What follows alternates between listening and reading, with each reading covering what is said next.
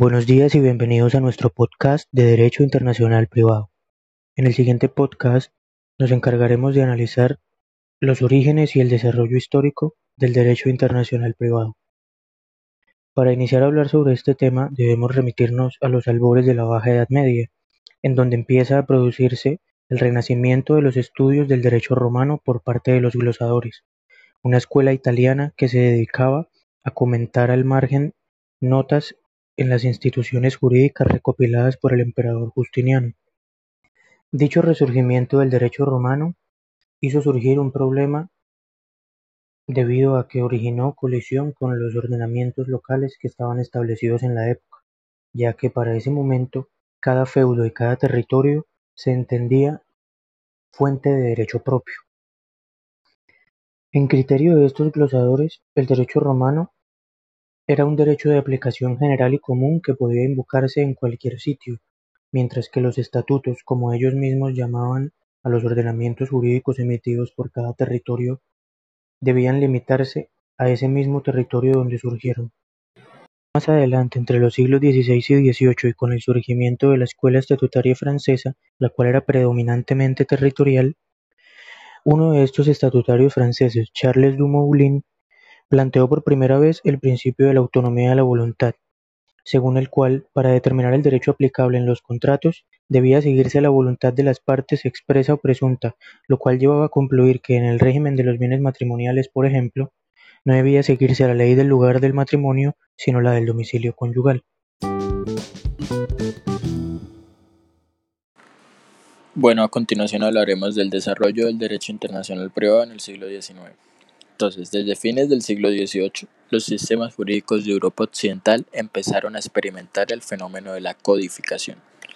Si bien la idea de la codificación se proyectó a diversas ramas jurídicas para el derecho internacional privado, este fenómeno resultó especialmente relevante por lo que se refiere al derecho civil.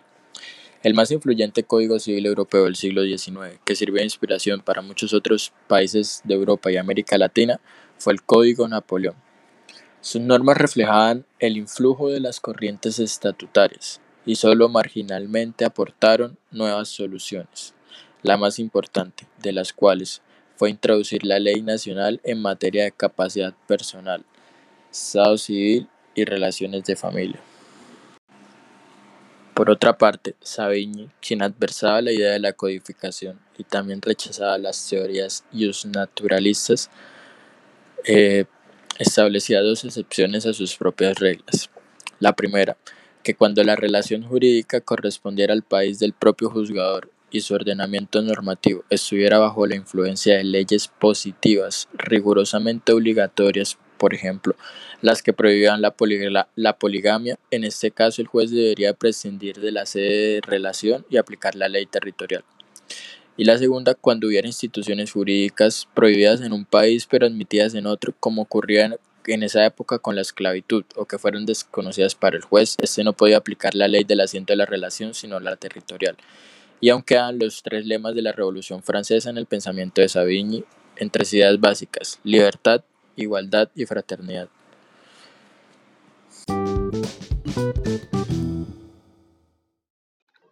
A continuación,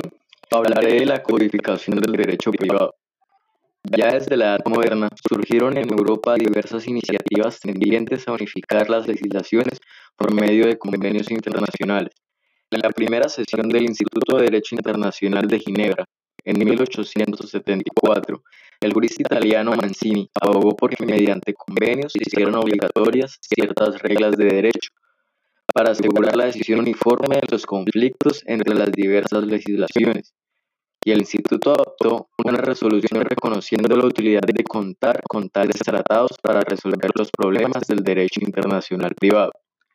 En Europa, esto se manifestó especialmente mediante las conferencias celebradas en La Haya a partir de 1893. En América Latina, las primeras iniciativas se dieron entre 1888 y 1889, donde se celebró el Congreso Jurídico en Uruguay, conocido como Primer Congreso de Montevideo, en el cual se firmaron tratados sobre derecho civil, penal, procesal y otras materias. Concurrieron siete países, todos suramericanos, y más tarde se unió también Colombia.